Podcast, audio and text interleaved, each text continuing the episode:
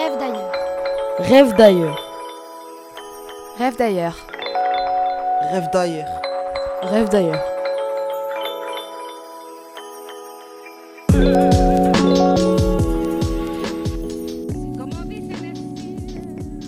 Je m'appelle Mohamed Kadiri et ceci sont mes mémoires.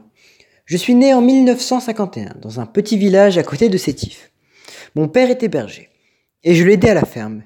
Nous ne gagnions pas si bien notre vie. J'avais soif de voyage et puis j'en avais marre de ce village surpeuplé, sans emploi. C'est en passant par la place du village que j'entendais parler de la France. Ce pays prospère où la vie est si simple. Peut-être peut-être était-ce la jeunesse, mais du haut de mes 20 ans, je me suis précipité vers le port d'Alger afin d'aller travailler en France. Ayant laissé famille et amis derrière, j'ai pris un bateau pour Marseille. Nous étions entassés dans ce dernier, collés l'un contre l'autre. Nous n'avions pas l'habitude de la mer. Et puis face à la terrible pitance, nombre d'entre nous sont tombés malades, face au choléra, au paludisme ou à la tuberculose. Une fois arrivés à Marseille, on nous a triés au volet, en fonction de notre âge principalement. Au-dessus de 45 ans, le service de l'immigration ne nous délivrait pas de permis de travail. Mais enfin, de Marseille, ils nous ont fait monter dans des trains à destination de Paris.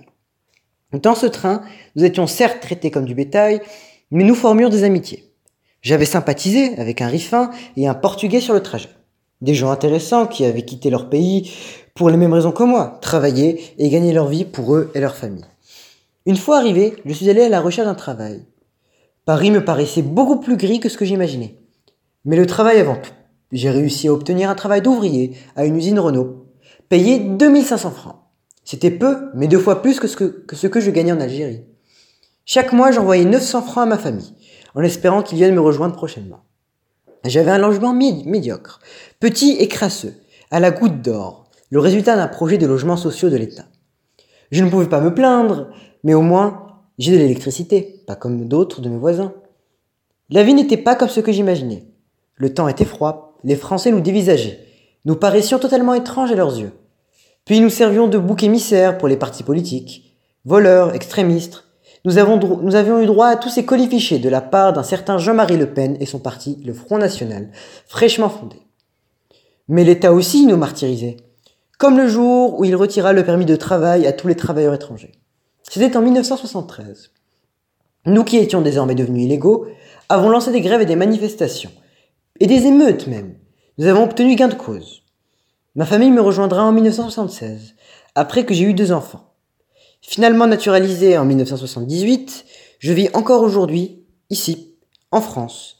Cette dernière est devenue désormais mon pays, malgré les tentatives de rémigration, comme le permis de retour en 1970, cette prime de 1000 francs pour revenir, mais quelle blague Aujourd'hui, je suis français, et je le resterai jusqu'à ma mort, comme, les comme le sont mes enfants, et comme le seront mes petits-enfants. Rêve d'ailleurs. Rêve d'ailleurs. Rêve d'ailleurs. Rêve d'ailleurs.